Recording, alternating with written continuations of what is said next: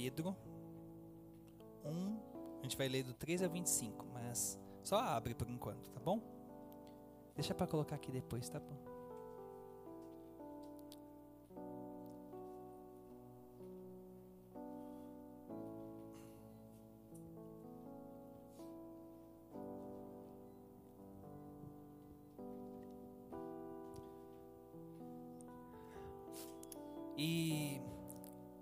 É interessante que ao longo da nossa história, nós passamos por muitas mudanças, não é verdade?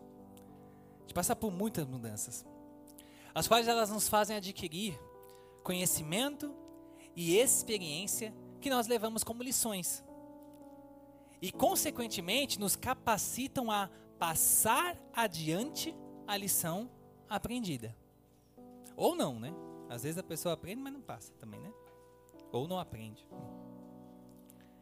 Mas você já parou para pensar que isso é algo muito forte?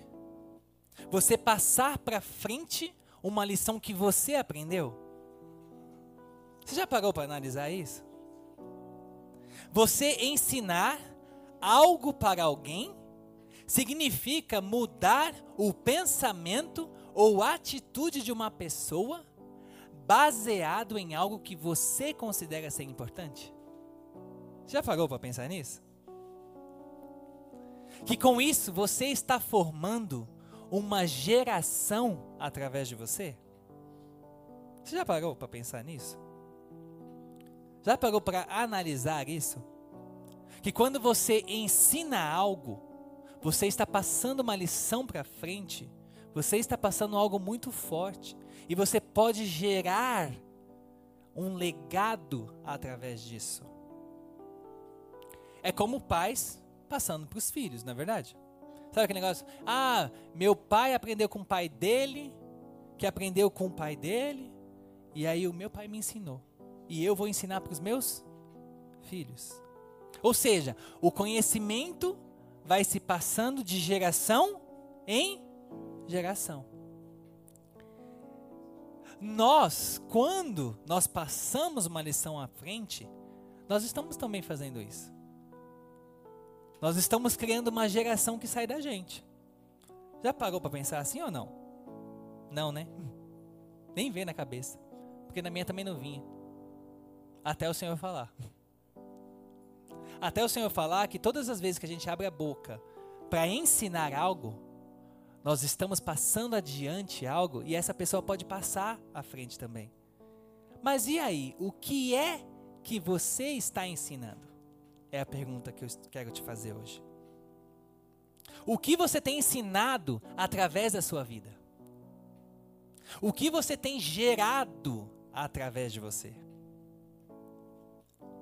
Porque nós sabemos muito bem que quando, vamos pegar o exemplo dos pais, se o pai passa algo ruim para o filho, o que vai acontecer? O filho vai passar para frente. Não vai? Quando é algo bom, é a mesma coisa. Mas não é só pai para filho. É isso que o Senhor ligou na minha mente. Quando a gente fala de geração, não é somente de pais para filhos. É aquilo que você está passando para frente é aquilo que você está ensinando, é aquilo que você está passando com a sua vida. Então a primeira coisa que o Senhor quer te perguntar nesta noite é: o que você está gerando através de você? É vida ou é morte? Como está o teu interior? Pensando nisso, eu quero trazer para vocês um exemplo o exemplo do povo de Israel. Para nós pensarmos um pouquinho aqui.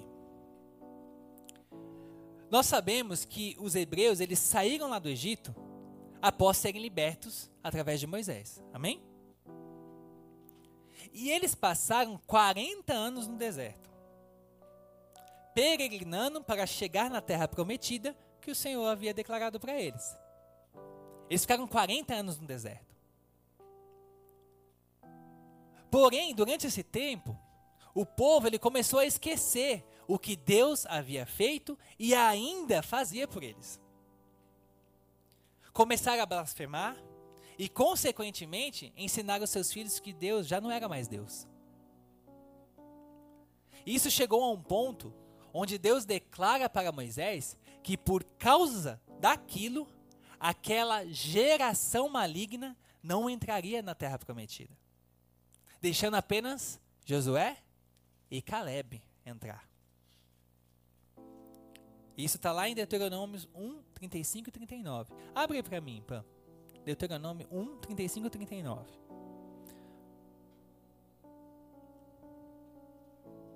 Certamente nenhum dos homens desta maligna geração verá a boa terra que jurei dar a seus pais. Salvo Caleb, filho de Jefoné, ele haverá, e a terra que pisei, pisou, darei a ele e a seus filhos, porquanto perseverou em seguir ao Senhor. Também contra mim se indignou o Senhor por causa de vós, dizendo: Também tu lá não entrarás. Moisés falando que ele não ia poder entrar também. Josué, filho de Num, que está diante de ti, ele ali entrará. Anima-o, porque ele fará que Israel a receba por herança. E vossos meninos de quem dissestes, por presa serão, e vossos filhos, que hoje nem sabem distinguir entre bem e mal, esses ali entrarão e a eles darei a terra, e a eles a possuirão. Olha que Deus faz. Aquela geração todinha que estava lá no deserto, o Senhor fala: não vai entrar na terra prometida. Porque vocês se esqueceram quem eu sou. Começaram a ensinar, começaram a passar adiante que eu não sou Deus. Vocês querem fazer bezerro de ouro. Vocês querem adorar a si mesmos, porque isso tudo vinha do Egito. Então eles tinham uma carga muito grande do Egito. E eles estavam passando isso adiante. Aí o Senhor fala: não vai entrar. Daquela geração toda, só entraram dois: Josué e Caleb. E aí só os filhos, os filhos novos. Porque aí o Senhor fala por quê? Porque eles não distinguem entre bem e mal. Então eles podem entrar. Porque aí eles vão ter a oportunidade de lá escolher. Mas vocês não, vocês já escolheram.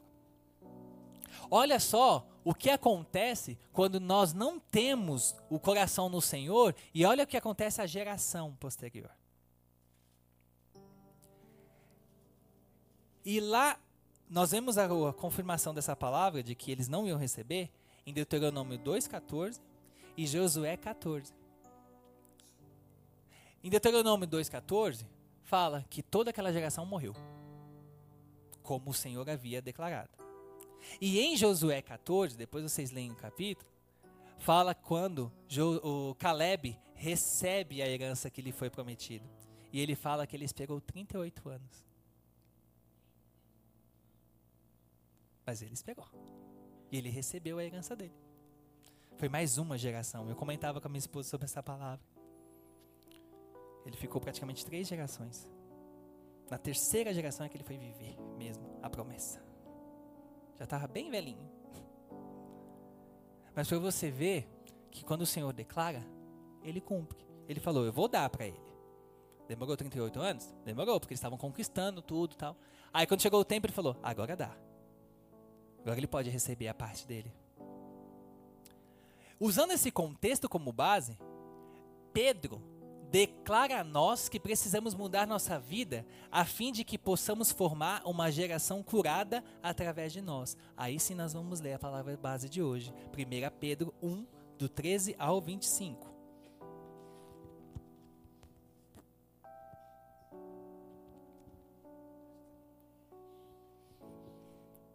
Por isso, cingindo o vosso entendimento, sede sóbrios e esperai inteiramente na graça que vós vos está sendo trazido na revelação de Jesus Cristo. Como filhos da obediência, não vos amoldeis as paixões que tinhais anteriormente na vossa ignorância. Pelo contrário, segundo é santo aquele que vos chamou, tornai-vos santos também vós mesmos em todo o seu procedimento. Porque escrito está: sede santos, porque eu sou santo. Ora, se invocais como Pai aquele que, sem acepção de pessoas, julga segundo as obras de cada um, portai-vos com temor durante o tempo da vossa peregrinação. Vai pegando as palavras-chave aí. sabendo que não foi mediante coisas corruptíveis, como prata ou ouro, que fostes resgatados do vosso fútil procedimento, que vossos pais vos legaram, ou seja, te ensinaram, mas pelo precioso sangue, como de cordeiro sem defeito e sem mácula, o sangue de Cristo, conhecido com efeito antes da fundação do mundo, porém manifestado no fim dos tempos por amor de vós, que por meio dele tendes fé em Deus, o qual o ressuscitou dentre os mortos e lhe deu glória, de sorte que a vossa fé e esperança estejam em Deus. Tendo purificado a vossa alma pela vossa obediência à verdade, tendo em vista o amor fraternal, não fingindo, amai-vos de coração uns aos outros ardentemente. Pois fostes regenerados, não de semente corruptível, mas de incorruptível, mediante a palavra de Deus, a qual vive e é permanente. Pois toda a carne é como a erva, e toda a sua glória é como a flor da erva. Seca-se a erva e cai a sua flor. A palavra do Senhor, porém, permanece eternamente. Ora, esta é a palavra que vos foi evangelizada. Amém? Pedro usa esse contexto Perceberam que ele usa várias palavras-chave que nos remete ao que aconteceu lá no Egito e no, no deserto? Tempo de peregrinação, ser corruptível por prata e ouro, porque tudo isso aconteceu. E nesse texto nós temos alguns pontos muito importantes para refletirmos. E o primeiro ponto que o Senhor me trouxe é sermos obedientes, não nos conformando com as concupiscências que havia em nós. Nós lemos aí dos versículos 14 ao 16 fala sobre isso. O que, que é concupiscência? Ele é um termo utilizado para designar a cobiça ou o apreço por bens materiais, assim como os prazeres sexuais. Deus não leva o nosso tempo de ignorância em consideração. Mas a partir do momento que aprendemos, já somos responsáveis pelas nossas atitudes.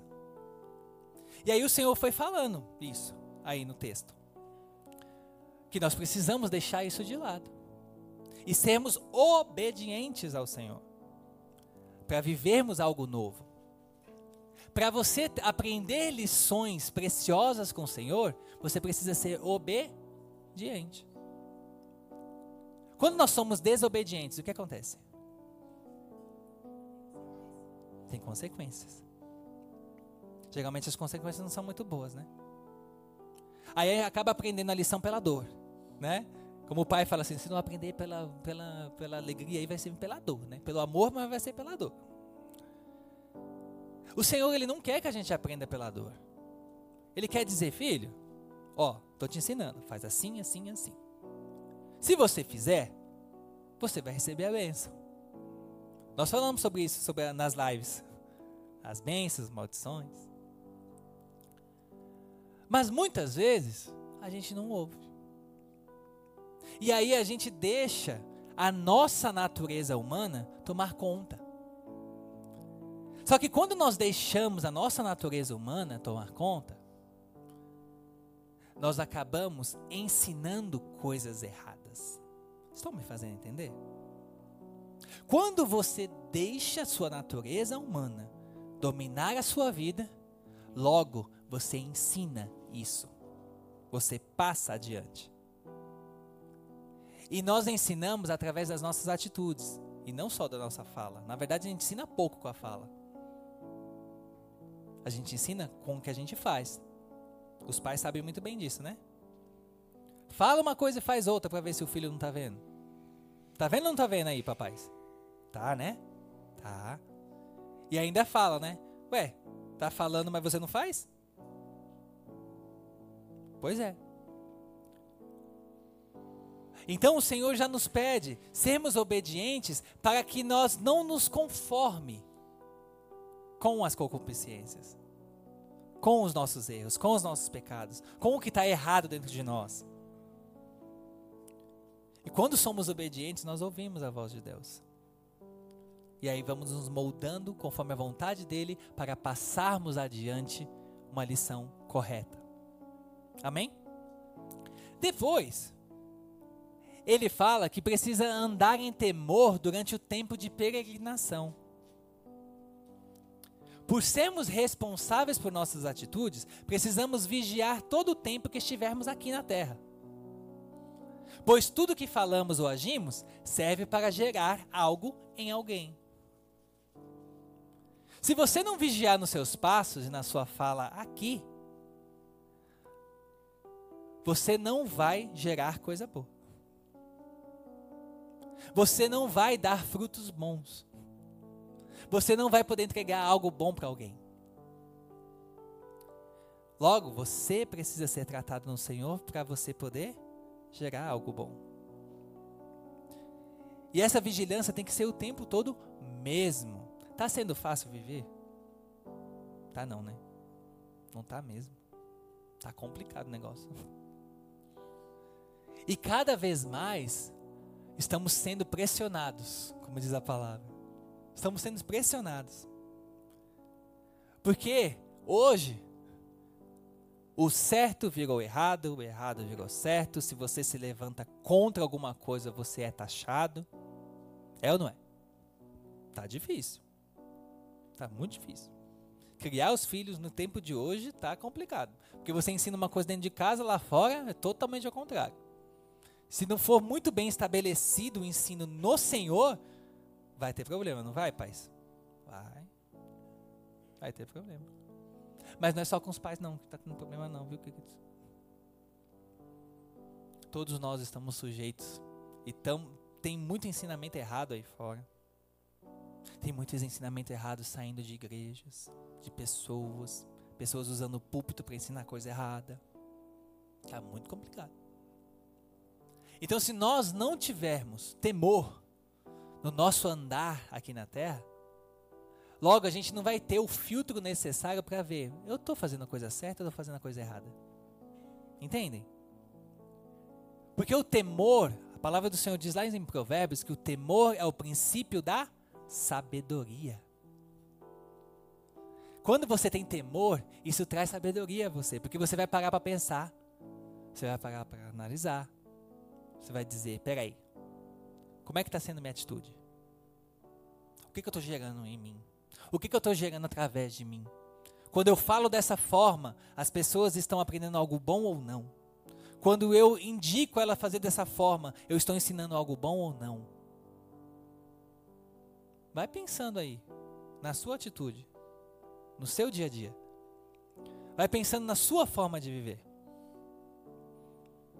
E eu estou falando isso porque às vezes as pessoas estão ouvindo a palavra e ficam, é, fulano é assim. Nossa, fulano tinha que estar tá ouvindo isso. Não é fulano, não, é para você mesmo. Presta atenção. Deixa fulano que fulano Deus fala. Exatamente. Examine-se, pois, o homem é assim mesmo. Porque senão fica aqui, nossa, fulano tinha que estar tá aqui para assistir, não veio para o culto. Se ele não veio é porque não era para ele, agora você está aqui. Mas é importante, querido, nós temos que nos examinar todo dia. Todo dia o todo tempo. Pedro lembra sobre o tempo dos hebreus no deserto e como eles se corromperam diante do que eles aprenderam no Egito. Eles aprenderam tantas coisas lá que a primeira coisa que eles fizeram quando saíram do Egito foi: vamos derreter todo o ouro aí, vamos fazer um bezerro, porque esse Deus aí não está com nada. Já tinha mandado as pragas no Egito, já tinha aberto o mar, o povo passou no seco. Tava comendo maná, o apóstolo ministrou sobre maná, né? Tava comendo maná e ainda chega e fala: Vamos fazer um bezerro de ouro, porque esse Deus não está com nada. Eles se corromperam pelo que eles viam lá no Egito. Porque o Egito tinha ídolos físicos, imagens para adorar. Então eles queriam uma para adorar. E o Senhor é muito claro quando ele declara que não foi com coisas corruptíveis como prata ou ouro que fostes resgatados da vossa vã maneira de viver, que por tradição recebestes dos vossos pais. E aqui eu quero trazer para vocês que não é só os pais, como eu falei. Você também gera. Você também passa algo adiante. O que, que você vai ensinar? Você está no trabalho e vai ensinar algo para alguém que vai ficar no seu lugar? Você está ensinando tudo certinho ou você está ensinando algumas falcatruas? Não, tem que ensinar a ter, né? Mas, mas, ou então, né? É, a gente tem que fazer assim. Mas existe aqui um jeitinho que a gente faz que é melhor. É, queridos, a gente tem que analisar tudo. Aí você está passando algo. É bom ou é ruim? Entendeu? Existe um preço muito alto que a gente paga para passar a lição correta para frente. E é isso que o Senhor está perguntando. E mesmo que você tenha aprendido errado, Deus te mostra que é errado e você tem a oportunidade de fazer certo. Porque não tem como você ficar dizendo, ah, mas eu aprendi assim. Meu pai, minha mãe me ensinou assim. Tá, você está vendo que é errado. Você já aprendeu que é errado. Vai continuar no erro? Você tem a oportunidade de mudar a sua história. E quando você muda a sua história, você não está mudando só a sua, você está mudando a história daqueles que vão te ouvir depois. Porque se você continuar ensinando como seu pai e sua mãe te ensinou errado, vai acontecer o quê? Vai passar errado. Então nós temos a oportunidade de mudar a nossa história. Mas não muda só a nossa, muda de todos que estiverem perto de nós. Que vão poder ouvir de nós. Amém? E no versículo 3, na minha versão, você consegue colocar no versículo 23, na versão da Arque.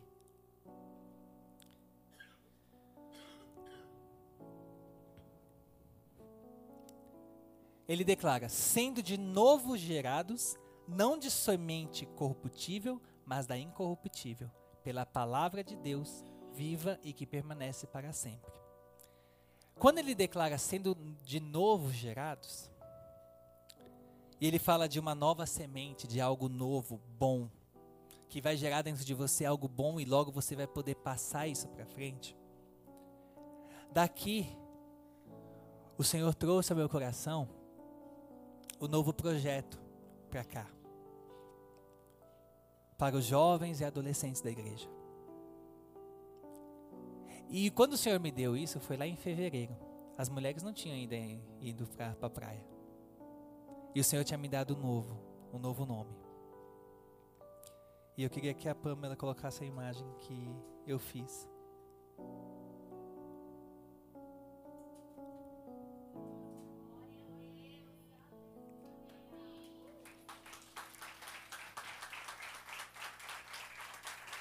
O Senhor me deu o nome Nova Geração. E eu não entendi, eu falei, Senhor, mas nova geração, ele sabe por quê, filho? A igreja está passando por mudanças. E a geração que antes tinha já não está mais. Vocês estão vivendo algo novo e pessoas novas estão chegando. Existe uma nova geração chegando. Só que essa nova geração que está chegando, ela precisa ser ensinada para que a semente incorruptível seja tirada e a semente que não é corrupta seja plantada e trazer mudança. Porque quando nós somos tratados, logo nós podemos tratar. E algo muito forte que o Senhor trouxe ao meu coração é que uma geração gera a próxima, e gera a próxima, e gera a próxima, e gera a próxima. Não tem fim. Não tem fim. E o Senhor me trouxe ao coração. Quem é que lembra o, o nome do Ministério dos Jovens antigamente? CF2, que era e fidelidade. Antes se chamava CF2, crescimento, fortalecimento e fidelidade. E eu falei para o Senhor, eu falei assim, Senhor, mas eu tenho até ensinado que, né, que a gente não muda a visão. E vai mudar ele. Quem disse que está mudando o bênção de Jesus? Que para você ter uma nova geração, você precisa ter o crescimento, você tem que ter o fortalecimento, você tem que ter a fidelidade. Tá tudo embutido, filho amado, querido. Tá aqui dentro. É só um upgrade. É o 2.0 chegando. Aí eu, aleluia, gostei. então, Pedro termina declarando que precisamos ser gerados novamente. Mas desta vez, não de semente corruptível, mas da incorruptível, que é pela palavra de Deus, viva e que permanece para todo sempre. Então, a base do novo tempo é a palavra de Deus. Porque, queridos, vão chegar muitos jovens, muitos adolescentes aqui que precisam ouvir da palavra de Deus.